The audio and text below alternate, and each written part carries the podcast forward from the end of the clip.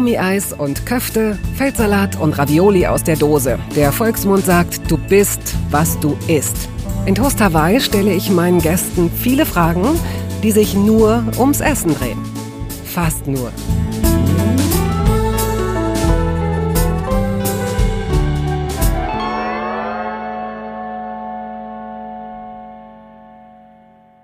Guten Tag, ich will mein Leben zurück.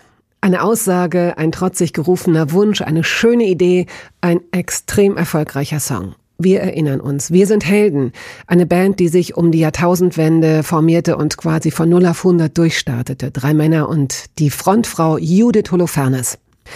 Die 1976 geborene Berlinerin, die auch in Freiburg aufwuchs, sang, komponierte und textete, was das Zeug hielt. Nächte in Tourbussen, Ausverkaufte Tourneen, Hits, Interviews. Zwei Kinder bekam sie mittendrin in diesem ganzen Rock'n'Roll-Zirkus und dann mussten alle nach zwölf Jahren erstmal die Reißleine ziehen.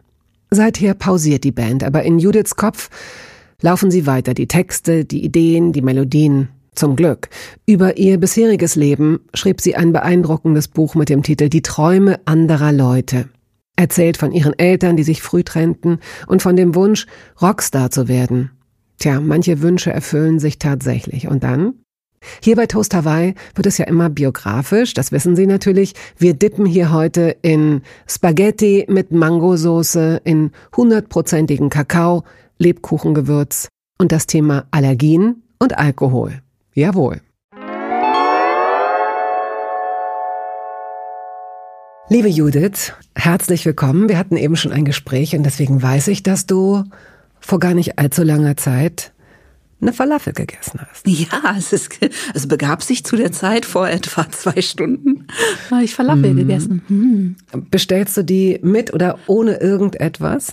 Äh, mit alles, aber in vegan, weil ich keine Milch vertrage. Aber sonst gerne alles drin. Und heute habe ich es das erste Mal bereut. Heute habe ich gesagt, mit alles. Und weil ich auch experimentierfreudig bin. Und dann war das erste Mal was drin, was ich nicht mochte. Was denn? So eine Art eingelegte Gurken, so Pickles, mhm. weißt du? Mhm. Und ich habe nichts gegen eingelegte Gurken, aber irgendwie in dem Kontext, rein, ja, war ähm, komisch. Und ich musste dran denken, dass in amerikanischen Filmen immer alle sagen, sie hätten gerne irgendwas ohne Pickles. Mhm. Und ich dann das erste Mal verstanden habe, warum. Gibt es andere Standardbestellungen mit extra viel also muss es viel sein? Nee, es kann auch ohne irgendwas sein oder ähm, bitte mit wenig. Also ich, oh ja, ich habe so viele Allergien und bin jemand, der im Restaurant entweder, weißt du, dann so vermaust und denkt, ach, passt schon, ich mach das dann irgendwie selber. Was, wie nennst du das? Vermaust? Vermaust. ja, so, ne, dass ich denke, ach, aber mach jetzt keine Umstände machen und so. Aber wenn ich Umstände mache, dann muss ich halt sagen, äh, ist da Milch in der Soße und keine Erdnüsse bitte und was ja. passiert mit Erdnüssen?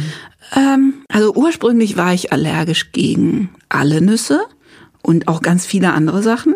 Und tatsächlich durch ganz, ganz viele verschiedene Maßnahmen, unter anderem äh, Darmkuren und so Zeug, kann ich jetzt ganz viele Sachen wieder essen in Maßen. Und die Erdnüsse sind aber übrig geblieben. Das scheint so ein bisschen die Agro Allergie unter den mhm. Allergien zu sein. Es ist aber bei mir nicht so schlimm wie bei anderen Leuten, ne, die sich nicht neben eine Erdnuss setzen dürfen. So. Ja, ich denke auch manchmal, wenn mhm. das dann so ad hoc äh, plötzlich bekannt wird oder nicht bekannt ja, war, genau. oder man eben dann doch den Schokokuchen und da ist wirklich und dann mhm. diese Angst plötzlich jemanden fast ersticken zu sehen oder also das hatte ich noch nie. Also ich habe noch nie einen anaphylaktischen Schock gehabt oder so. Genau. Ich bin gegen vieles allergisch, was Spaß macht. Und deswegen, ja, habe ich äh, aufwendige Bestellungen manchmal. Mhm. Ähm, vegan ist ja in einer Stadt wie Berlin, damit kann man mhm. leben. Da bin ich total froh drüber, weil eigentlich ist es bei mir ja, dass ich keine Milch vertrage, aber das ist so ein einfaches Kürzel. Ne? Das ist also, dass man einfach sagen kann, vegan bitte und dann versteht in Berlin jeder, ja. dass da auch keine Milch drin sein soll. Das war früher ja. sicherlich ein bisschen schwieriger. Ja, und das ist auch auf Tour immer schwierig mhm. gewesen, weil man da halt dann in Detmold und Saarbrücken irgendwie versucht, komplexe Nahrung zu erlegen in, den, in der örtlichen Gastronomie und das ist nicht immer so einfach. Mhm. Okay. Außerdem ist es so, man hat ja so als Band hat man so einen Rider, ne, wo drauf steht, was man darf und was man möchte. Also man, Wie, man hat ein, das es ist gibt ja ein, interessant, es ja, gibt ein sag mal. Dokument, das geht an die an die Veranstalter raus und da steht drauf, was du alles, was deine gesamte Fahrgemeinschaft essen möchte. Ne, also, das was man sich da- wünscht für den da- Backstage, da, genau. Da, zum Ankreuzen oder kann man das selbst Nee, das kann man selber entwerfen. Und äh, man vergisst dann auch immer, dass man das irgendwann gemacht hat. Und deswegen hat man dann immer irgendwas, was ein Bandmitglied von vor fünf Jahren bestellt hat. Also wir hatten immer ewig lang noch so einen Whisky, den keiner getrunken hat. Und irgendwann merkt man das mal, dass jemand sich den gewünscht hat, der schon lange nicht mehr dabei ist. Aber da stehen eben auch die ganzen Allergien drauf und so. Und der Nebeneffekt von diesen Riders ist, dass man dann auch noch plötzlich lauter Allergien berücksichtigt kriegt, die man gar nicht hat. Also in so vorauseilendem Gehorsam habe ich dann auch noch immer glutenfrei bekommen. Und dann macht echt gar nichts mehr Spaß. Ne? Also wenn du dann also glutenfrei und milchfrei und nussfrei und kein Roggen und so. Also äh, ja, es war teilweise etwas freudlos. Welchen Stellenwert nimmt Essen bei dir ein? Was würdest du sagen? Eher Freund, eher Feind? eher freundlich im Moment. Also ich habe eine lange Geschichte von, ich habe eine lange Geschichte damit, mit Essen auf Kriegsfuß zu stehen. Ich habe auch eine Geschichte mit Essstörungen, wie leider äh, So große Teile der weiblichen Bevölkerung auf jeden Fall. Und habe außerdem diese Allergiegeschichte, die sich aber auch super damit verträgt, aus Essen ein Problem zu machen. Ne? Oder auf jeden Fall äh, sich sehr viel ums Essen zu drehen. Also ich habe als Teenager schon dann immer irgendwas ausgelassen und dann kriegt man ja auch immer diese, äh, also du hast zehn Allergien oder drei Allergien und äh, dann sagen immer alle, du sollst erstmal eine Auslassungsdiät machen, bei der du außerdem noch 20 andere Sachen weglässt. Und das passt gut zu ja, Essen problematisieren Und kontrollieren. und kontrollieren. Und das hat sich früh ungünstig bei mir zusammengetan. Aber jetzt gerade, seit ein paar Jahren vielleicht, aber vor allem jetzt gerade. Ich sage immer am liebsten nur jetzt gerade, Ja. weil wer weiß. Ja, das ist klug. Jetzt gerade ist es irgendwie sehr aufgeräumt und entspannt. Auch weil ich mehr so esse, wie ich will. Also zum Beispiel zu den Zeiten esse, wo ich will. Und so.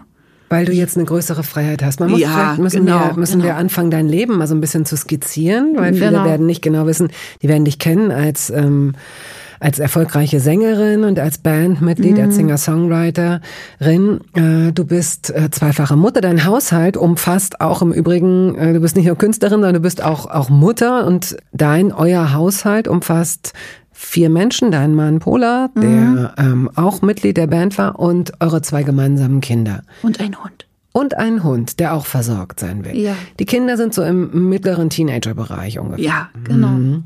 Gut. Und siehst du dich als verantwortlich dafür, den Laden am Laufen zu halten, kulinarisch? Nein, Gott sei Dank überhaupt nicht. Also Pola kocht wunderbar. Dein Mann. Ja, mein Mann kocht sehr gut und auch äh, glücklicherweise relativ gerne. Warum kocht er so gut? Seine Mutter ist vor einigen Jahren gestorben. Ja, die hat auch, darf ich jetzt glaube ich sagen, also ist nicht pietätlos, aber die hat nicht so gut gekocht. Also ich glaube, bei Pola zu Hause hat eigentlich keiner so richtig gut gekocht.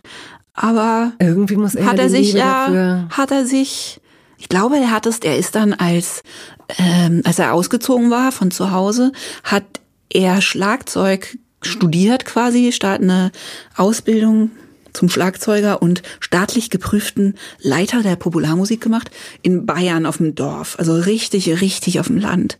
Und da hat er in einer WG gelebt äh, mit einem etwas älteren Mitbewohner, mit seinem Freund Markus. Und ich glaube, der hat ihm quasi die schönen Künste so ein bisschen beigebracht. Das war dann so eine, weißt du, so eine großer Bruderfigur. Und die haben dann, glaube ich, immer ganz toll gekocht. Und das ist ein großes Glück für mich, dass ich einen Mann habe, der gut kochen kann, weil ich, ähm, ich konnte es lange Jahre nicht zugeben. Inzwischen sage ich einfach immer, ich koche nicht. Punkt. Also eigentlich, also ich finde, wenn man dann irgendwann älter und erwachsen wird, so wirklich erwachsen, gibt es so den Moment, wo man immer mal sagt, und irgendwelche Themen lasse ich einfach komplett los. Das ist gut, wenn du hier in so einem Ja. Podcast über Essen. ja, ich esse ja gerne. Nein, aber ich, also ich koche nicht. Es hat aber auch damit zu tun, dass ich glaube, Ich habe mal ganz gerne gekocht mit Anfang 20 und wenn ich aber koche, dann koche ich gerne sehr experimentell und dann auch so ein bisschen ja, so mit wilden Mischungen und so. Also ich habe dann immer gerne so Spaghetti mit Mangosoße gemacht. Auf jeden Fall Sachen, die man in der Familie mit Kindern nicht gut unterbringt. Na, wobei Mangosoße vielleicht gerade noch wahrscheinlich, wollte ich gerade sagen. Mhm. Genau. Aber Ansonsten so Zwölftonmusik, wenn Genau. man so will, ja. Etwas, Ja. die etwas Anspruch, die einen sagen die anspruchsvollere, die anderen sagen die etwas durchgeknallte. Ja, etwas durchgeknalltere Cuisine. Und damit komme ich im Moment auf jeden Fall noch nicht so durch. Und tatsächlich, wenn ich mal koche, also ich, ich mach's schon auch mal, dann verhau ich mich auch gerne mal. Und dann macht es natürlich auch nicht so Spaß. Und ich finde auch, wenn man Kinder hat, dann kann man nicht so, oft nicht so zen kochen, wie man gerne, Zen- wie, so Zen? zen-mäßig, wie man sich das so vorstellt. Weißt du, ich sitze, ich stehe in der Küche und alle lassen mich in Ruhe und ich mache alles, was mir so einfällt, weißt du, sondern nebenbei labert dir immer irgendjemand sein Zeug so rein. Und ich habe auch wahrscheinlich tatsächlich ADHS.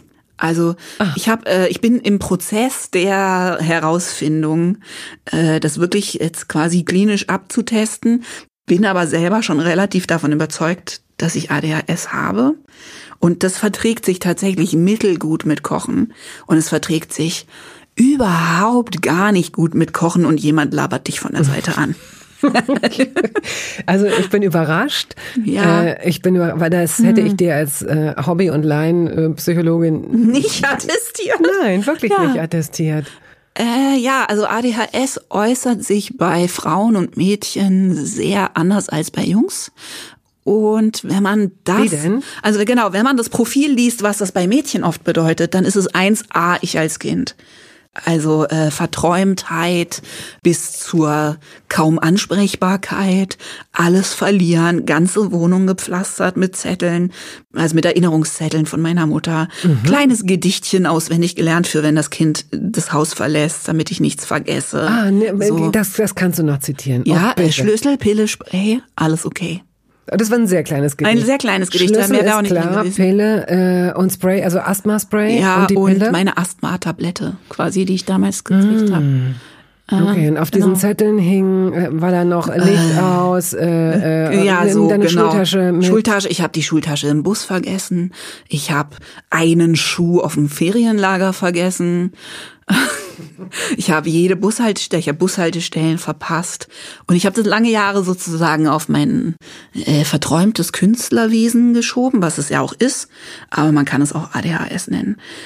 Und tatsächlich die Auseinandersetzung damit und was es auch bei Erwachsenen bedeuten kann und bei erwachsenen Frauen, die ist für mich wahnsinnig erhellend und auch tröstlich. Also es ist so, Ja. dass ich die ganze Zeit nur denke, ja, endlich habe ich irgendwie einen Namen dafür. Und äh, es hilft mir, es hilft mir sehr, mich selber noch ein bisschen liebevoller anzunehmen und mit noch breiterer Brust zu sagen, zum Beispiel, ich koche nicht. Ich koche nicht. Nicht. Mein Name ist Judith Judith Holofernes. Ich koche ich koche nicht. Also ich wärme auf natürlich, ne? Und ich kaufe gerne elaborierte, tolle. Es gibt ja inzwischen Gott sei Dank auch so viele tolle Kaufegerichte. Kaufe Gerichte. Ja, also ich frage, also Tiefkühlzeug, ne? Ja. Also gibt's ja jetzt vor allem in Berlin auch in Besser. So in Bio und ohne Ja. Zusatzgeschmacksverstärker und so ein Kram. Und da lade ich mir gerne die ganze Tiefkühltruhe voll. Mhm. Und wenn ich alleine bin und in Ruhe gelassen werde, dann esse ich hauptsächlich das. Dann machst du dir das aber auch zurecht und legst du dir dann auch. Mm, Ja. also du meinst in eine Schüssel. Du isst es nicht aus dem Pappkarton. Nein. Okay, dann gehen wir mal zurück. Gehen wir Ja. erst zurück nach Berlin, wo du zur Welt gekommen bist. Ja. Ähm, Deine Eltern ähm, haben sich gemocht, aber haben, und zwar sehr lange schon gemocht, wie ich erfahren habe. Das waren in der, in der Schulzeit äh, beste Freunde. Die waren schon lange befreundet, ich glaube ab zwölf. Also ich glaube, meine Mutter war zwölf, als sie sich kennengelernt haben.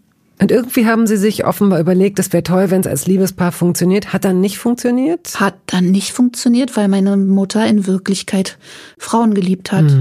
Und äh, ja, als sie sich das erste Mal verliebt hat, war, glaube ich, der Fall für beide, klar. Mhm. Aber äh, das führt dazu, jedenfalls in deinem Fall, vielleicht nicht immer, aber in deinem Fall, dass dass man äh, geboren wird, dass man gezeugt geboren wird und dass sich die Eltern ganz gut verstehen, ja, weil es nicht um so genau. Eifersüchteleien geht und du hast mich damals und so, nee, sondern das sind nach genau. wie vor offenbar sehr unterschiedliche Menschen, die dich unterschiedlich geprägt haben. Gehen ja. wir erstmal von der kleineren Prägung aus, weil er nicht so mhm. häufig da war, dein Vater. Ja. Ähm, Essensmäßig meinst du ja? jetzt? Ja. Gab es eine Zeit, in der ihr zusammen gewohnt habt und auch zusammen gegessen habt? Gar nicht. Nee, also ich habe meinen Vater besucht. Also meine Eltern haben sich getrennt, da war ich anderthalb.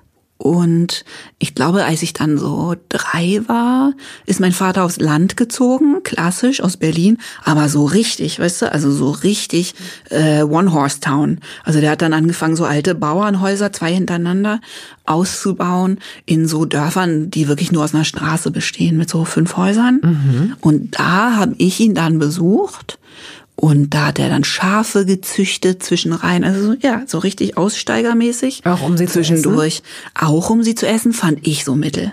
Fand ich nicht so gut. Also ich weiß noch, dass ich, irgendwann hatte er mir so ein Schaf, wahrscheinlich ohne viel nachzudenken, so ein bisschen zugeteilt, weißt du, Lisa ist deins. Und irgendwann war Lisa weg. Äh, ja, also das Landleben war für meine zarte Veranlagung etwas zu harsch. Hm, okay. Ähm, bringst du ihn in irgendeiner Weise mit Essen in Verbindung? Dein Vater, du beschreibst ihn in deiner Autobiografie dahingehend, dass er zumindest derjenige war, der zum Beispiel, sein Lieblingswort ist Fülle, ja, was ja toll stimmt. ist, weil deine Mutter ja. sehr, sehr, nicht minimalistisch, aber ähm, doch, auch ein schönes doch, Wort, bedürfnislos ja. offenbar. Das ist so auch so ein tolles Wort, über das wir gleich nochmal kurz reden mhm. können, Bedürfnislosigkeit. Ähm, aber dein Vater scheint so ein bisschen, wenn er es sich leisten kann, äh, Hedonist zu sein. Ja, der isst gerne gut und schöne Sachen und so, aber der kocht ehrlich gesagt auch nicht. Also der gehört, glaube ich, ein bisschen zu den Männern, die das. Also ich meine, der kocht schon auch ein bisschen und so, aber der, der hatte schon lieber. auch immer Frauen, die besser gekocht haben mhm, als er. Mhm, so. Okay. Aber der isst gut. Und der isst auch gerne, aber auch so ein bisschen unbewusst, vielleicht wie ich von der Tendenz her. Und aber was ich erinnere, also weil es geht ja, glaube ich, hier bei dir nicht nur um Essen, sondern auch um so Essenssituationen ne, ja, ne? und das, ja. das Ritual des Essens. Da erinnere ich leider, obwohl ich also ich immer mit meinem Vater es total gut hatte und auch mit der neuen Familie, die er dann hatte. Also ich habe zwei Halbbrüder und ich war da immer gerne, aber ähm, das war sehr anders als bei mir zu Hause. Ne? Zu Hause war ich mit meiner Mutter zu zweit. Es war sehr unkompliziert für mich.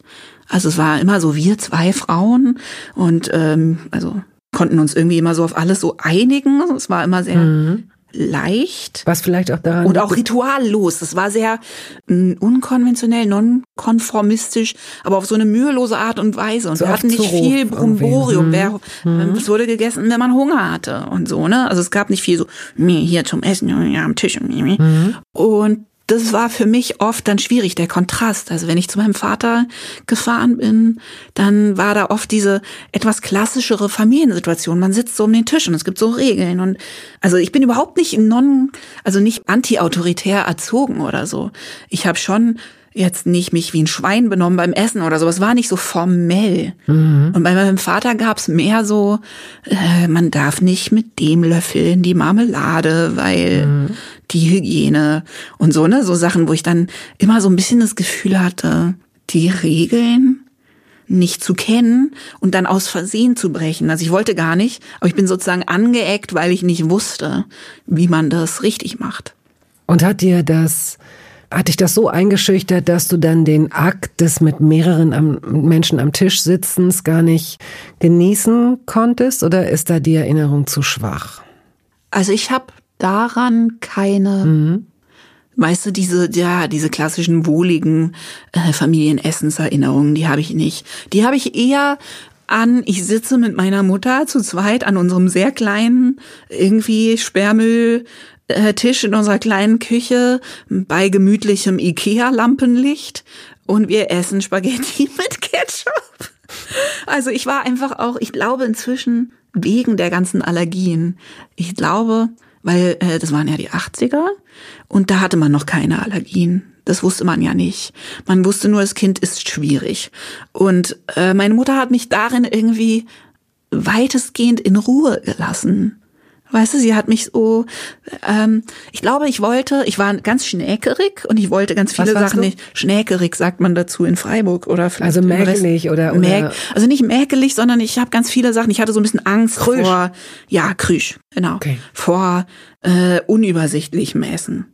Also so, wenn man, und inzwischen denke ich, dass es auch mit den Allergien zu tun hat. Und ich würde auch inzwischen immer jedem raten, wenn das Kind komisch ist mit Essen, ein bisschen hinzugucken, ob es vielleicht irgendwelche Allergien oder Unverträglichkeiten hat, weil ich glaube, dieses Misstrauen gegenüber Essen, wo ich nicht die Zutaten sehen kann, kann vielleicht auch damit zu tun gehabt haben. Mhm.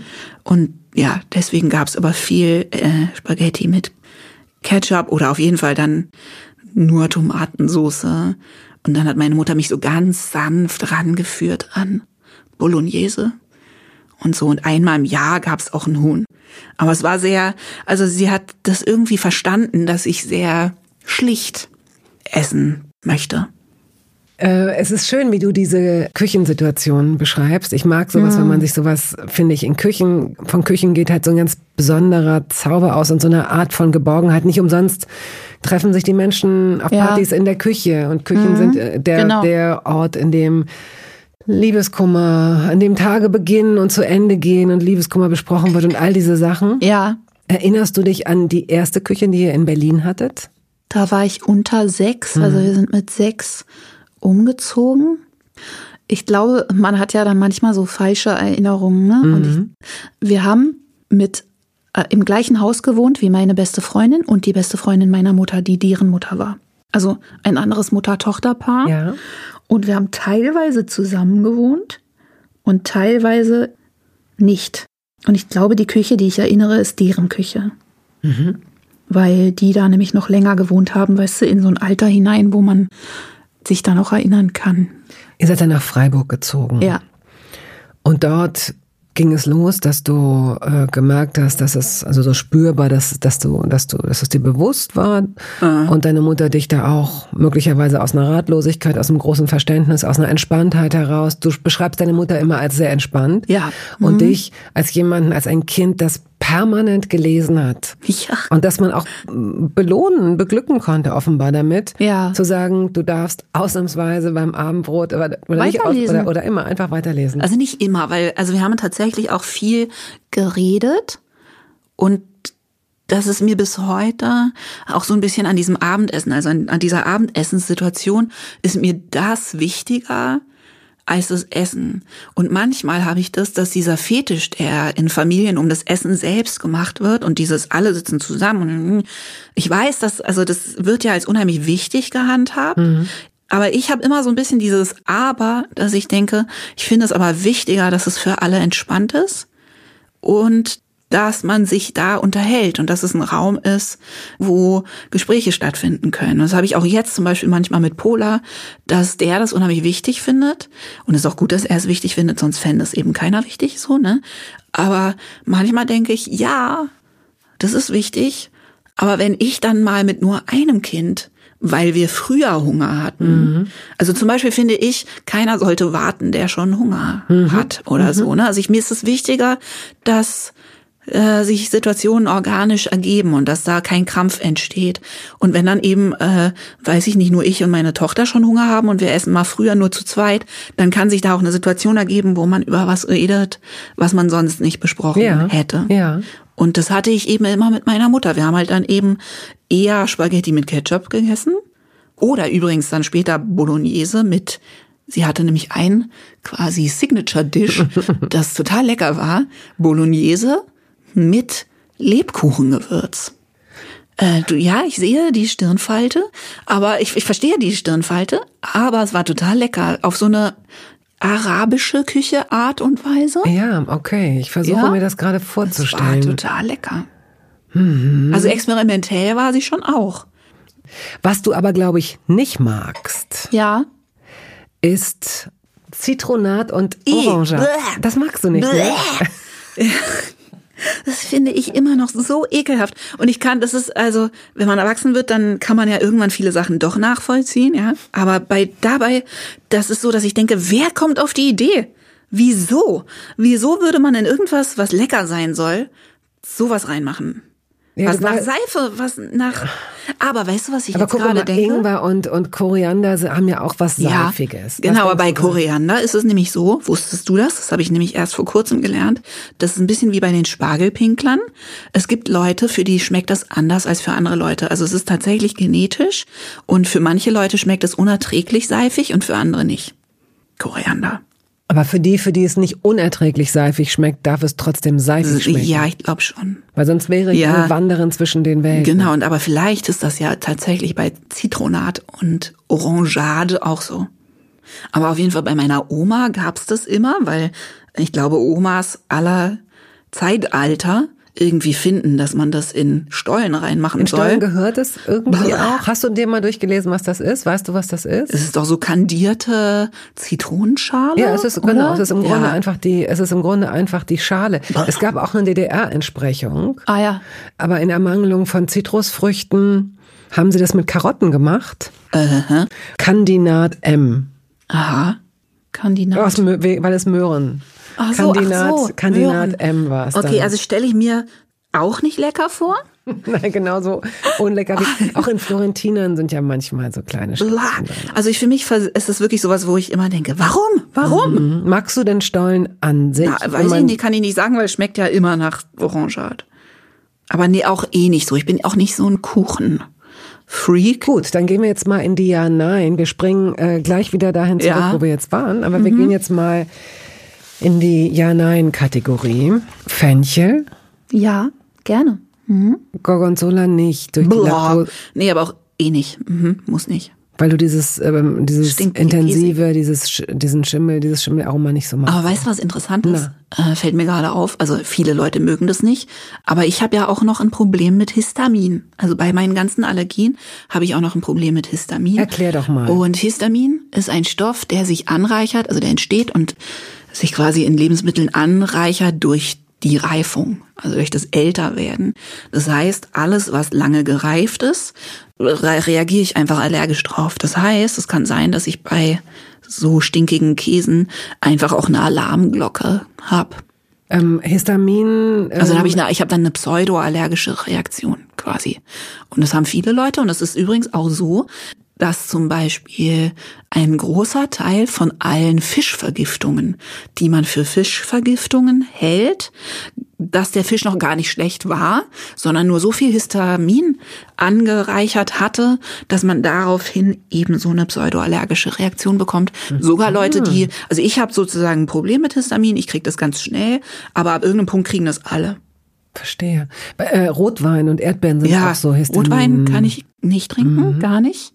Erdbeeren. Also es, äh, es ist auch so eine Frage der Dosierung und äh, sozusagen es akkumuliert sich über den Tag. Also wenn ich morgens schon, also mache ich natürlich nicht, aber ich müsste eigentlich drauf achten. Und ich kann zum Beispiel, ich sollte Fisch nicht mit Spinat essen und dann noch einen Wein trinken. Und ich habe mich jahrelang gewundert, warum ich im Urlaub im Süden, wo ich es mir doch gut gehen soll und ich mich so entspannt fühlen soll, ich immer krank werde. Und das ist tatsächlich, äh, es war dann eben ein Rotwein plus Fisch plus Spinatbeilage und Knoblauch und am besten noch Hülsenfrüchte. Kümmel. Ja, okay. Doch, ja, dulde ich und benutze ich als Medizin manchmal bei Schnupfen und so. Und zwar, welchen Kümmel? Ich kurz nachdenken. Es gibt so einen Kümmel, der auch als ätherisches Öl, Nigella sativa heißt das Öl, glaube ich. Heißer Tipp, also das Korn zerkauen oder das Öl verdampfen oder neben's Bett stellen oder so, ist sehr gut gegen Erkältung. Sag mal, und nochmal Heilpraktikerin oder so? Ja, ich habe aus der Not heraus, habe ich tatsächlich, also ich könnte einen nützlichen kleinen Ratgeber rausgeben für die drei Leute, die den gleichen Scheiß haben wie ich. Pilze.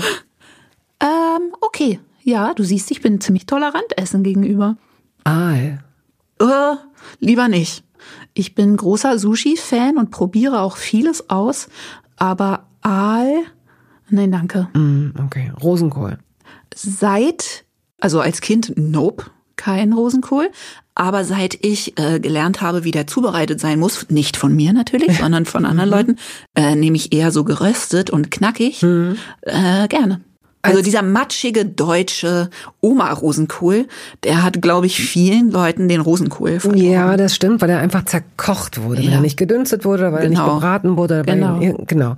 Und Kohlgeruch ist natürlich auch so, das verbinde Ja. ich mit so Treppenhäusern, durch Das die man stimmt. zu lange gehen musste. Aber eigentlich ist es wirklich sehr lecker und ja, wir wissen auch sehr gesund. Aber wenn du sagst als Kind nein, Aha. bedeutet das entweder deine Mutter hat sich doch die Mühe gemacht, zwischendurch mal, hm, oder es bedeutet, dass du mindestens eine Großmutter hast oder hattest, die dich bekocht hat.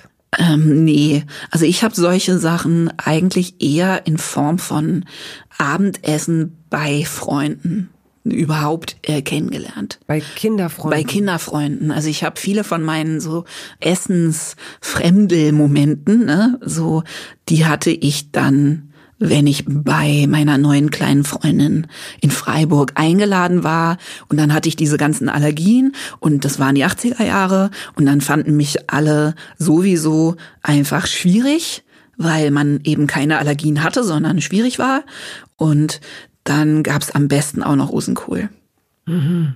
So. Siehst du das also ich hatte Angst. Ich hatte viel Angst vor dieser Situation, bei anderen Leuten essen zu müssen, weil meine Mutter eben sehr einfühlsam und auch irgendwie tolerant und mh, hart im Nehmen war, was das anging. Und Ja. ich glaube, meine Mutter hatte viel Vertrauen, zu Recht, dass das kommt. Und es kam.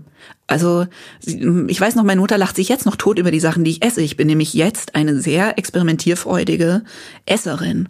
Ich würde auch, ich habe auch schon Insekten gegessen, weil ich neugierig bin. Was hast du denn da gegessen? Ähm, so ein bisschen so anfängermäßig, ne? Also so, Kakerlake. äh, nee, das findest du anfängermäßig? Weiß ich nicht. Ist das nicht so, dass die gegrillt? Nee, Also- was ist das? Grille, Grille gegrillt. Ich habe, glaube ich, Grille gegrillt gegessen, aber so anfängerfreundlich mit Honig, Mama, Kruste. War lecker. Ja. Und irgendeine Made. Auch, Ja, ja, auch mit Barbecue-Soße. Also jetzt nicht äh, so ein bisschen einsteigerfreundlich. Ich wünschte mir, wir hätten diesen Ekel davor nicht. Ich hab den nicht. Ich hab den nicht so, weil ich denke, Shrimp, Kakerlake, eben, ja. so what. Das, das ist kein großer Unterschied, ne? also Aber viele Leute finden ja auch Shrimps eklig, aber Gut, Meeresfrüchte. Äh, sehr eingeschränkt. Gestern habe ich tatsächlich endlich meinen mein Lehrer der Krake Ah, den gesehen. Film gesehen, ja. Mhm. jetzt, also spätestens jetzt würde ich keinen Tintenfisch mehr essen. Und Den kann man, glaube ich, also erst, äh, ich glaube, man kann ihn inzwischen auch kostenlos bei YouTube sehen. Auf jeden Fall läuft er bei so Netflix, glaube ich, ne? ah, Ja, also wer, wer sich überprüfen möchte, ob er weiterhin, Ob er weiterhin- Tintenfisch isst oder ja. nicht, dann wer auf der Kippe steht, ähm, ist dann kein Thunfisch mehr. Ich, Nein, äh, kein kein- Tintenfisch mehr. Ich habe auch vorher das irgendwie schon gewusst, dass die schlau sind. Aber ähm, jetzt erst recht nicht mehr. Und Muscheln und sowas muss auch nicht sein. Also habe ich in meiner Experimentierfreude mit meinem ersten Freund, mit dem ich acht Jahre zusammen war, habe ich irgendwie in La Rochelle am Hafenbecken mal so, weißt du, so eine Muschelplatte bestellt und wir hatten sehr viel Spaß damit, die völlig äh, unqualifiziert aufzumachen und zu verspeisen. Aber seitdem muss nicht. Aber Fisch. Fisch. Okay. Leber. Innereien. Äh, bah, buh, ah, uh, äh. Nee. Lakritz. ja, mhm. Gurken. ja, Rosinen. ja, Kapern. Kapern, Mhm. ja. So, mit Ja, Nein sind wir erstmal durch. Es denn, dir Ja. fällt noch so ein, fällt dir noch so ein Trigger-Lebensmittel ein, das ich hier nicht Ja, genannt Lebensmittel, habe? was ich mag und andere Leute Hm, nicht. nicht mögen. Ich liebe, also in meiner Familie scheiden sich die Geister an Mochi, an dieser koreanisch und japanischen Nachspeise, die so sich anfühlt wie Brust mit wenig Bindegewebe, also so Reden wir über das Eis? Ja, nee, das ist inzwischen gibt's das viel als Eis, eigentlich ist es kein Eis. Diese, in dieser Hülle, in dieser labbrigen Hülle? Ja, das ist also labbrig. Siehst du, du bist bestimmt auf der Kein-Mochi-Seite. Aber ich finde, das, ich liebe die Konsistenz. verraten? Ich finde diese Konsistenz großartig. Aber ich weiß, ich verstehe total, warum man die doof finden kann. Aber es ist so dieses, es ist so pudrig. Also es ist nicht glitschig. Glitschig mag ich auch nicht. Es ist so trockenwabbelig. Mit so, so abgepudert. Ich finde das total lecker. Und, aber das ist gut, weil bei mir in der Familie, wir nehmen uns alle gegenseitig keine Süßigkeiten weg. Und das geht so weit, dass auch die Kinder, also ihr habt so, habt ihr so eine Süßigkeiten-Schublade oder so eine so Ja, Karton? aber das hat, die befülle ich hauptsächlich mit Sachen, die ich gar nicht essen kann, weil ich die dann auch nicht esse. Aus Selbstschutz. Aus Selbstschutz. Aber mh, Von welcher we Süßig- weißt du, was meine liebste Süßigkeit ist? Im Prinzip dunkle Schokolade, Mhm. ganz dunkle. Und ich trinke anstelle von Kaffee übrigens als Tipp von der tollen Allergologin, die immer zugibt, was sie nicht weiß. Eines Tages hat sie gesagt, ich weiß nicht warum, aber, oder die Wissenschaft weiß noch nicht warum, aber ich würde Ihnen sagen, glauben Sie mir, lassen Sie mal alle Milchersatzprodukte auch weg. Also äh, ne, Sojamilch und Hafermilch. Hafermilch und das alles. Und äh, dann habe ich gesagt, oh, dann kann ich aber keinen Kaffee mehr trinken. Ich trinke inzwischen eh keinen Kaffee mehr. Aber äh, dann kann ich keinen Kaffee trinken, weil da brauche ich dieses Milchige. Und dann hat sie gesagt, probieren Sie mal hundertprozentigen Kakao. Also einfach Kakao ohne irgendwelchen Zucker oder Milch oder Milchersatz, pur mit heißem Wasser. Und das trinke ich seitdem und bin so glücklich damit. Werbung. Es gab eine Phase in meinem Leben, in der ich alles richtig machen wollte in Bezug auf meinen Körper. Genügend Flüssigkeit, Bewegung, die richtige Ernährung. Hey, ich werde ein ganz neuer Mensch und kürze das an dieser Stelle mal ab. Aus mir wurde kein ganz neuer Mensch. Solche Pläne sind löblich, aber in der Regel zum Scheitern verurteilt. Wir wollen zu schnell zu viel und übersehen, wer wir sind und wer wir jahrzehntelang waren. Nichts gegen Veränderungen, nichts gegen gesündere Angewohnheiten oder Ernährungsumstellungen. Aber ich finde, sie müssen zu unserem Leben passen und es muss irgendwie Klick machen im Kopf. Rückblickend kann ich sagen, dass mir die Dinge, die sich bei mir dauerhaft in Bezug auf meinen Körper oder Ernährung veränderten, immer auch einleuchteten, weil ich eine Veränderung in meinem Körper oder in meiner Kondition oder in meiner Konzentration spürte. Vor ungefähr zwei Jahren riet mir eine sehr gute Freundin, die Ärztin ist, dazu, ein paar kleine Check-ups durchzuführen und bat mich eindringlich darum, täglich Omega-3-Fettsäuren zu mir zu nehmen. Wenn du sonst auf alles verzichtest, Bettina, darauf bitte keinesfalls, sagte sie mir und empfahl mir gleich noch die Marke dazu, Norsan. Da hätte sie die Inhaltsstoffe gecheckt, die nähme sie nämlich selbst auch. Nun ist es ja nicht so, dass ich das nicht selbst schon hundertmal gelesen hätte. Allein schon um Entzündungen abklingen zu lassen, ist unser Körper auf ungesättigte Fettsäuren angewiesen, kann sie aber nicht selbst produzieren. Wir müssten täglich 250 Gramm Makrele oder Sardellen oder Lachs essen. Bekommt niemand von uns hin, oder? Ich begann dann damit, verschiedene Produkte zu vergleichen. Rezensionen, Qualitätsnachweise, Erfahrungsberichte und landete, das hätte ich mir also sparen können, wieder bei Norsan. Daher fällt es mir wahrscheinlich auch so leicht, diese Produkte hier zu bewerben. Es gibt die hochdosierten Omega-3-Produkte im Sortiment als Kapseln oder Öle aus Fischöl oder Algenöl. Letzteres dient als vegane Variante. Und für Kinder gibt es beispielsweise vegane Kaugelee-Drops. Mein Favorit ist das Fischöl, weil ein Esslöffel pro Tag ausreicht und ich damit zudem noch Vitamin D3 aufnehme. Gesundheitsversprechungen kann und darf ich hier nicht machen, das ist klar. Aber ganz subjektiv als Bettina kann ich sagen, dass ich mich deutlich fitter und konzentrierter fühle seit anderthalb Jahren. Also seit ich das Öl täglich nehme. Und ich werde dabei bleiben, Podcast-Werbung hin oder her. Und meine Arztfreundin ist auch happy. Sie ist eine von über 5000 Ärztinnen und Ärzten, die die Produkte von Norsan empfehlen. Ich habe auch gerade nochmal nachgeschaut. Norsan ist die meistverkaufte Omega-3-Marke in deutschen Apotheken. So, und weil das der Deal auf Gegenseitigkeit ist, machen wir es hier endlich auch mal so, wie Sie das vielleicht schon aus anderen Podcasts kennen. Es gibt einen Code mit einer Ermäßigung von 15 Prozent auf Ihre erste Bestellung. Dieser Code ist gültig bis zum Ende des Jahres und lautet Toast 15, kleingeschrieben und ohne Leerzeichen. Toast 15. Sie finden die Infos dazu auch in den Show Notes. Wovon würdest du unendlich viel essen, unvernünftig viel, wenn du wüsstest, A, dass du es verträgst und B, dass es völlig unerheblich ist, wie viel es kostet oder ob es ungesund ist? Ja, so milde Süßigkeiten eben oder so Crumble oder sowas. Könnte man dir mit einer weißen Schokolade mit Crunch heute noch kommen? Äh, Lecker fände ich schon, aber ist halt vertrage ich nicht. Aber Ja, ich wenn schon du noch lecker. Doch, doch, doch. könntest. Also so, du ja, könntest jetzt so ein obwohl, Fantasie... ehrlich gesagt, ich weiß es nicht, weil ich bin jetzt so auf diese ganz, ganz dunkle Schokolade geeicht, dass ich das so ein bisschen, weißt du, so sinnlos finde. Ich denke, aber da ist ja kein Kakao drin. Also da ist ja das Gute am Kakao ist da ja nicht drin. Und dann würde ich denken, ja, aber warum? Glaube ich. Also Chips bin ich auch sehr offen für, wenn ich jetzt ähm, da anfange. Wobei Pola ist zum Beispiel jemand, der kann da nicht aufhören und er sagt immer, warum kaufst du das? Und ich kann einigermaßen, also ich kann eine Schale Chips essen. Gut, dann gehen wir, machen wir einen kurzen Ausflug ähm, hin zu dem Punkt, an dem du möglicherweise gelernt hast, dein Leben zu kontrollieren. Der erste Part begann ungefähr, wenn ich das richtig einschätze, mit 16, als dir langsam klar wurde, okay, das sind Allergien, das sind Unverträglichkeiten. Ja. Da hast du, so schreibst du es in deinem Buch, ähm, Essen in so kleinen Plastikboxen mit in die Schule genommen Ja, und so weiter. genau. Ne? Das, das bedeutet, dass man sich bewusst, aber auch eben sehr kontrolliert Ja, ernährt. sehr bis hin zu obsessiv. So.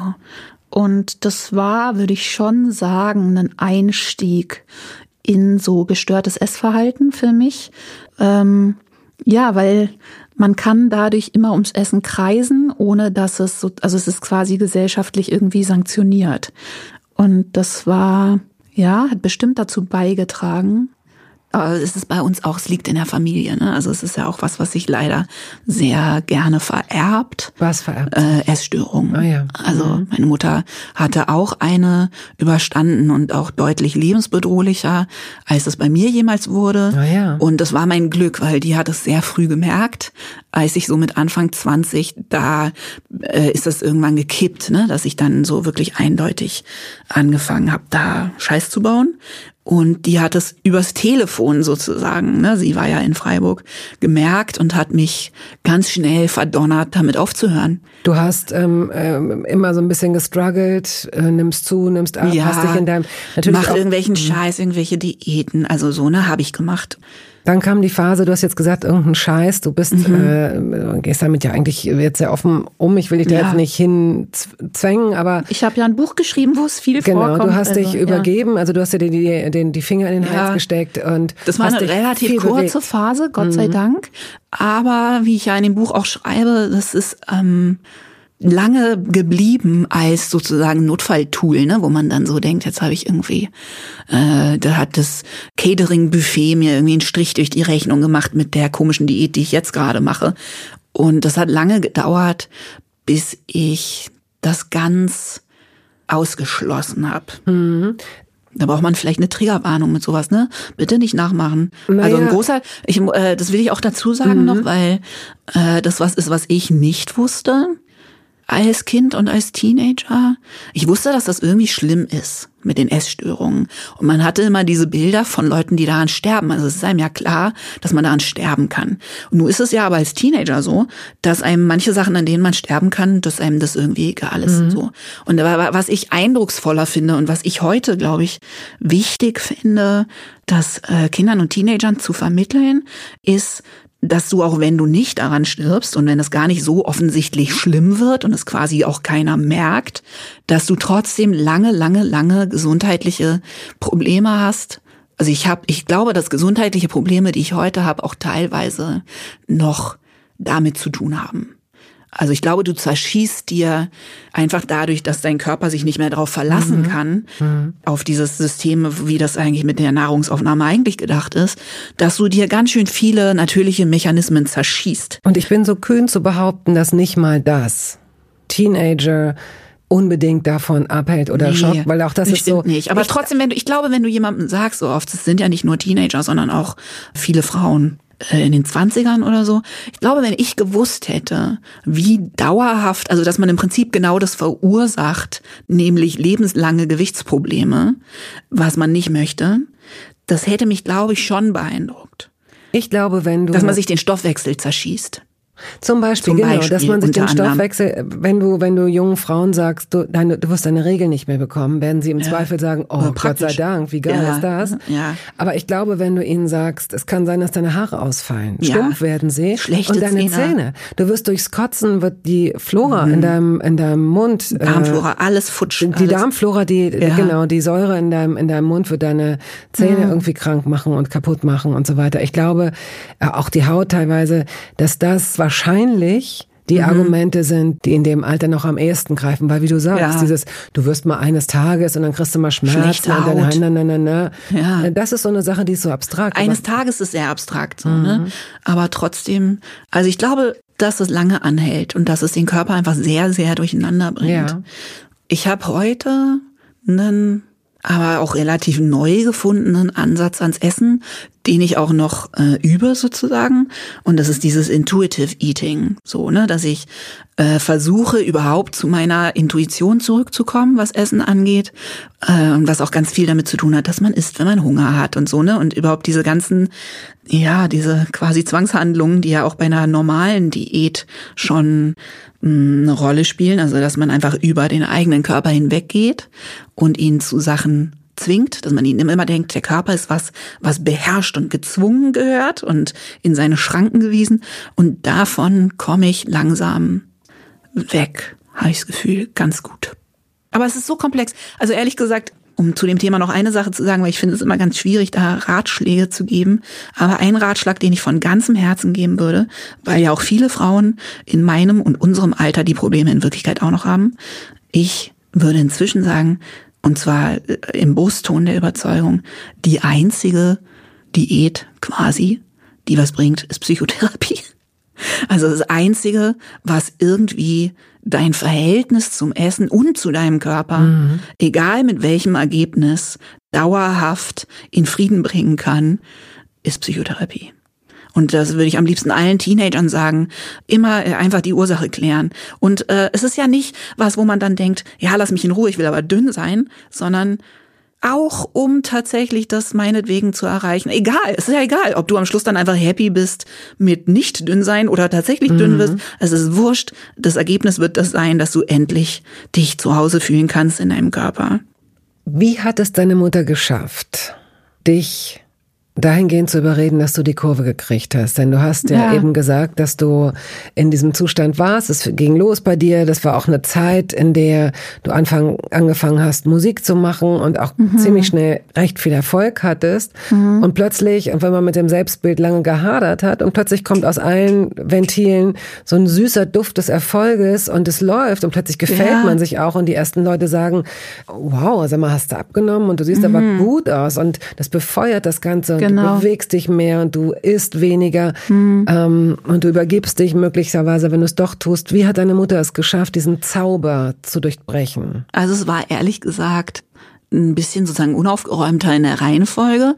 Also dieses richtige, eindeutige, diesen richtigen, eindeutigen Essstörungsmoment, der so sehr klassisch war, den hatte ich in dem Jahr, als ich die Helden kennengelernt habe, aber bevor es richtig losgegangen ist. Ah ja. Und da hat sie, also ich meine, das ist jetzt bestimmt keine besonders aufwendige Technik, aber irgendwie hat sie es geschafft, mich zu verdonnern innerhalb von, was ich weiß nicht, was sie gesagt hat, so und so viele Wochen zwei Kilo zuzunehmen. Also anscheinend für sie war das klar, dass das äh, das durchbrechen könnte.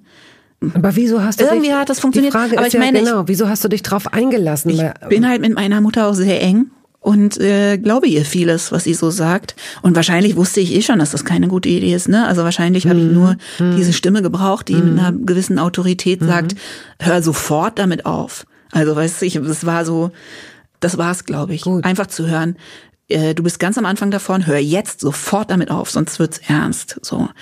Und das hat irgendwie funktioniert.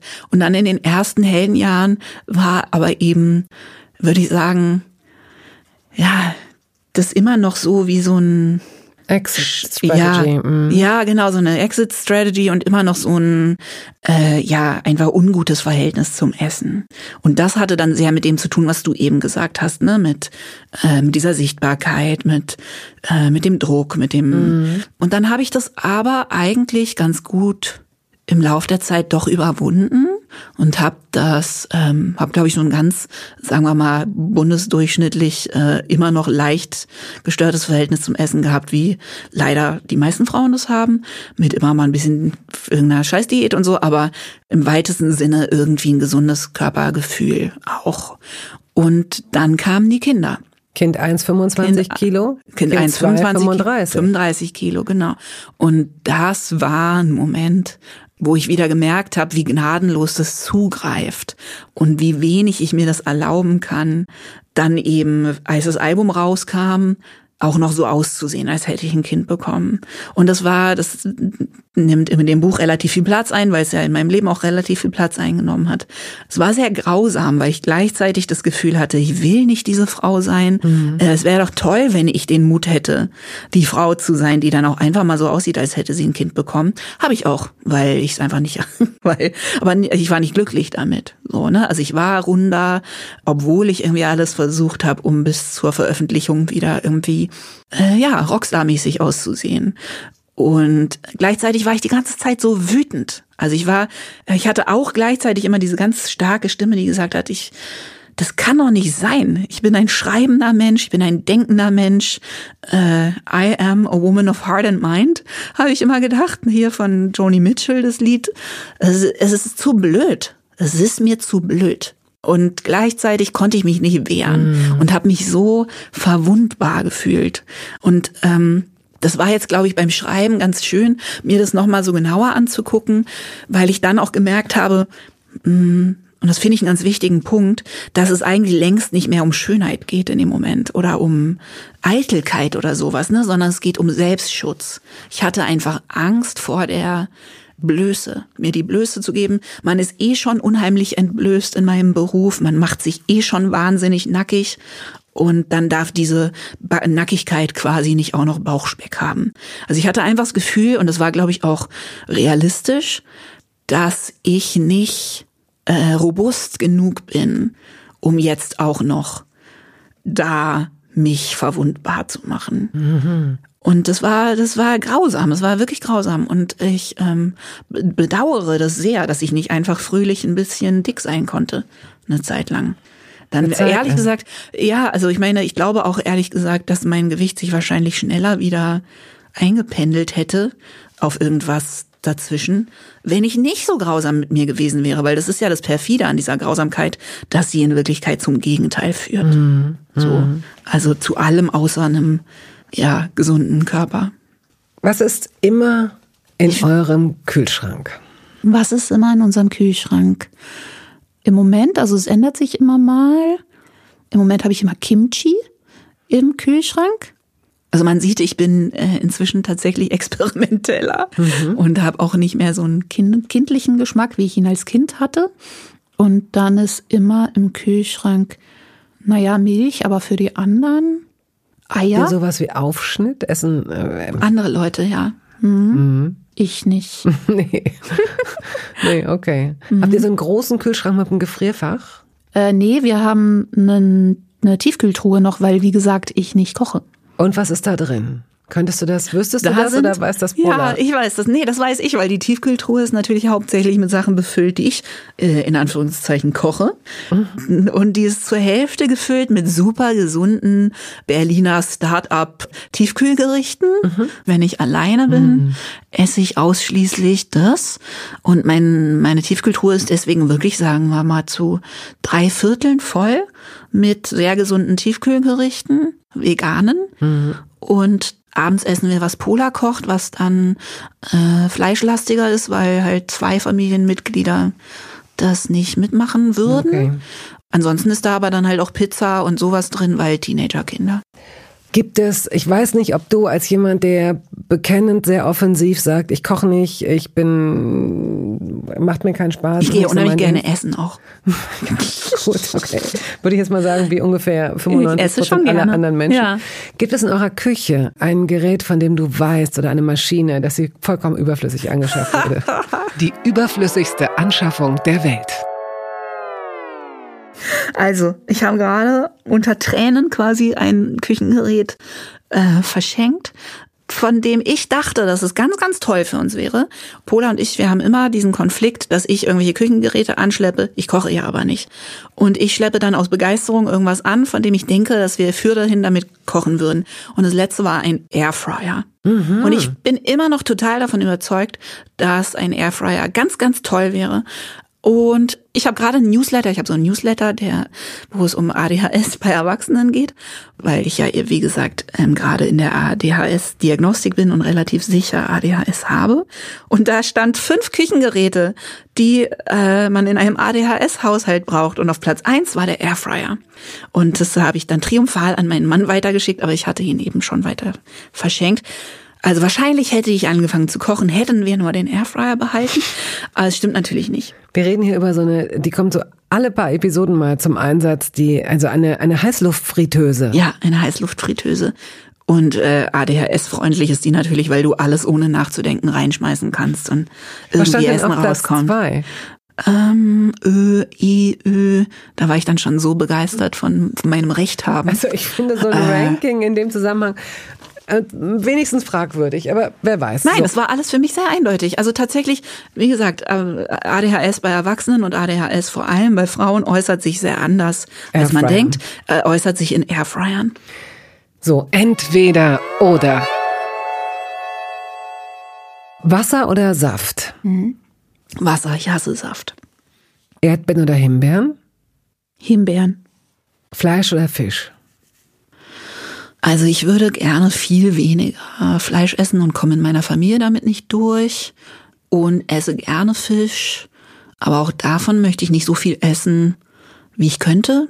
Hm, Im Zweifel vielleicht lieber Fisch. Aber ich war wiederum, dann habe ich, weißt du, bei mir ist sowas so kompliziert. Histamin, Fisch, nicht gut. Insofern okay. auch nicht zu viel Fisch. Papaya oder Mango? Mango. Gin oder Wodka? Gin ist äh, der einzige Alkohol, auch wegen dem Histamin, den ich richtig gut vertrage. Hm. Das ist allerdings fatal, weil ich, wie gesagt, also Anfängeralkohol quasi nicht vertrage. Das heißt, wenn ich mal Alkohol trinke, was selten ist, dann muss ich gleich Gin Tonic trinken. Okay. Und das zwirbelt dann ordentlich rein. Schwarzbrot oder Weißbrot? Schwarzbrot. Weil ich wieder Roggen essen kann. Reis oder Nudeln? Eher Reis. Nudeln oder Kartoffeln? Äh, Kartoffeln. Kartoffeln oder Also es ist ein bisschen schwierig. Also ich muss da kurz einhaken, ja. weil ich bin ein absolutes Nudelkind. Mhm. Und äh, man kriegt ja, wenn man aber gesundheitlich nicht so robust ist wie ich, nicht wahr, kriegt man halt viele Ratschläge. Und ein Ratschlag, den ich gerade befolge und der mir sehr gut tut, ist, obwohl ich nicht auch noch eine Glutenunverträglichkeit habe, Gott sei Dank, tatsächlich trotzdem kein Weizen zu essen. Und es bekommt mir ziemlich gut. Und deswegen esse ich keine Nudeln mehr, außer ab und zu glutenfreie, wo es erstaunlich leckere gibt. Und Dinkel? Äh, ja, aber das da finden ja wieder Teenager-Kinder scheiße. Dinkelnudeln. Also deswegen habe ich jetzt überall immer nicht Nudeln gesagt, aber eigentlich finde ich Nudeln natürlich toll. Okay, verstehe. Ja klar, wer hm. nicht. Wer nicht. Banane oder Zitrone? Banane. Walnüsse oder Erdnüsse? Ah, gar keine Nüsse. Äh, Bin ich denn? Naja, aber doch dann, also dann, also am liebsten am besten vertragen tue ich geschälte Mandeln, weil die Schale ist immer das Schlimmste für Allergiker. Mhm. Und Cashews. Gut, dann äh, gehen wir zum Finale. Ja. Wenn du ein Essen, ein, ein spezielles Essen, ein gutes Essen beendest im Restaurant. Ja. Würdest du jetzt noch ein Nee, Schnaps verträgst du ja Ja, nicht? manche schon. Also besser als eben, wie gesagt, Wein oder Bier. Aber wie würdest du das jetzt, würdest du, würdest du es riskieren, würdest du sagen, auch wenn ich morgen nichts und übermorgen nichts zu tun habe, trinke ich jetzt zwei Birnenschnaps und nehme noch ein Tiramisu, ein veganes oder so? Und zum Schluss das Dessert. Hm, also ich trinke so wenig Alkohol äh, und greife, wenn ich es dann doch tue, so oft daneben, im Sinne von, dass ich es nicht vertrage und nicht gewohnt bin, dass ich eigentlich Alkohol trinken immer ein, zwei Tage bereue. Mhm. Also ich mache es selten mhm. und manchmal schon so ein bisschen irgendwie, weil ich dann doch mal, ja, aber ab und zu heißt wirklich alle paar Monate und dann bereue ich es eigentlich. Aber dann würde ich zum Beispiel auch immer genau das Falsche trinken wollen, zum Beispiel Portwein. Weißt du? Also so, ich habe dann auch bei Alkohol so einen Kindergeschmack. Also das ist dann so, weil ich, weil ich nicht im Training bin und ich denke, oh lecker süß und dann am nächsten Tag so, oh aua, Kopfschmerzen mhm. und Histaminproblem mhm. und also es ist für mich deutlich besser, wenn ich keinen Alkohol trinke und was ich erstaunlich gut vertrage und jetzt weiß ich warum, weil ich das über den Gin gelernt habe, der nämlich sogar jetzt im Verdacht steht, Allergien verbessern zu können, also jetzt nicht durch dauernd trinken, aber zum Beispiel Heuschnupfen, wohl sogar Histamin in irgendeiner Form positiv beeinflussen zu können. Basil Smash. Trennte Getränk des letzten Jahres, glaube ich, oder des vorletzten, Basil Smash, also Gin mit Basilikum und so. Total lecker. Mhm. Äh, ich natürlich auch, wenn ich einen davon über den Abend getrunken habe, hackendicht. Aber ähm, das finde ich sehr lecker. Mache ich ab und zu mal. Gut, dann sind wir jetzt raus. Dann sind wir jetzt fertig. Was wirst ja. du jetzt in, äh, im echten Leben? Ist es früher Abend jetzt? Ja. Wenn du so in einer halben Stunde zu Hause bist. Ja. Erwartet dich da Essen? Oder hast du zum Beispiel die Möglichkeit zu sagen, oh, heute ist mir so ein bisschen nach Fisch. Also wir sprechen uns oft irgendwie ab, irgendwann nachmittags, was es geben soll, weil ja wiederum ich die Einkäuferin bin und auch weiß dadurch, was irgendwie da ist und so. Mhm. Oder ob Pola noch was mitbringen soll. Also weil der geht schon auch auf dem Rückweg vom Studio dann äh, noch irgendwie was Gutes dazu kaufen zu den Basics, die ich schon eingekauft habe und so. Und dann gibt's irgendwie Essen. Also ich würde jetzt, glaube ich, wenn es wahrscheinlich ist es zu spät für meinen Kakao. Mhm. Und ich würde jetzt knallhart trotzdem einen trinken. Was kostet die Welt? Dann bin ich halt wach bis das um eins. Das, das ist mein Rock'n'Roll. Ich weiß, das ist auch so ein Klischee. Ich weiß auch, dass irgendwie, dass alle Judith Holofernes Klischees dieser Welt besiegelt, dass das mein, der Ausbund meiner äh, Rock'n'Rolligkeit ist. Aber ich glaube, wenn man weiß, was ich für gesundheitliche Probleme gehabt habe, dann erklärt sich das auch nochmal anders. Weil ich war immer ich war immer sozusagen auch schon zu den Heldenzeiten alle immer so, hihi, die trinkt keinen Alkohol, ha, die nimmt keine Drogen. Mhm. Und ich meine, das war nur zum Teil meiner inneren Stärke geschuldet. Zum Teil einfach, weil ich das immer irgendwie tagelang ausgebadet habe. Und man muss dazu sagen, das haben wir jetzt in diesem Gespräch total unterschlagen, weil wir es eben in einem anderen hatten, in der Hörer. Ja, ja. Ähm, du, wir reden ja jetzt hier nicht nur, obwohl es schon ziemlich heftig äh, wäre, von, ähm, von Allergien, sondern du bist jemand, der äh, von früher ja. Kindheit an wirklich mit vielen, also mit Asthma ging es mal los. Ja, ja, ja, genau. Äh, viele Kind, äh, viele, viele ja. Krankheiten und also dein Körper, dass dein Körper das alles überhaupt so mitgemacht hat. Es ging ja. zum Schluss zu einer Gehirnhaut oder zu einer Hirnhautentzündung. Also genau. du hast alles mitgenommen, was das ich angeht. Ich habe alles mitgenommen. Wirklich. Ich muss äh, mich entschuldigen übrigens, weil ich habe den Verdacht, ich hoffe, wir haben nicht die unerfreulichste Toast Hawaii Folge aller Zeiten aufgenommen, weil das hören doch bestimmt wahnsinnig viele Leute, die unheimlich gerne essen und kochen, oder? Ja. Und jetzt sitze ich hier und erzähle die ganze Zeit, was ich alles nicht essen darf. Und also, dass ich nicht koche? Ja, aber schau, wenn alle immer nur darüber sprechen würden, wie gern, wie, wie sehr sie auf frisches Vollkornbrot mit, mit einer ja. Tomate oder Käse stehen oder so, das tue ich aber auch. auch oh, Tomatenbrot. Du hast doch vorhin gefragt, was ich bis, was ja. ich bis zum Abwinken ja. essen könnte. Ich finde, es gibt weniger befriedigendes Essen als ein richtig gutes Tomatenbrot. Okay, einfach nur, mm. also in Anführungsstrichen nur dieses frische, weiche, nach Brot. außen ein knuspriges Brot und dann ja, eine, richtig, eine richtig schöne, gute Tomate. Gute Tomate, auch kein Frischkäse dazwischen, keine Butter dazwischen. Vielleicht Butter. Vielleicht Butter und vielleicht ein richtig gutes Salz. Ja. Also ich esse es schon sehr gerne übrigens und auch sehr leckere Sachen. Sehr gerne. Na schau, wie positiv wir da jetzt Siehst rausgehen. du, ich kann ein Tomatenbrot kochen. ich danke dir für dieses Gespräch. Danke dir.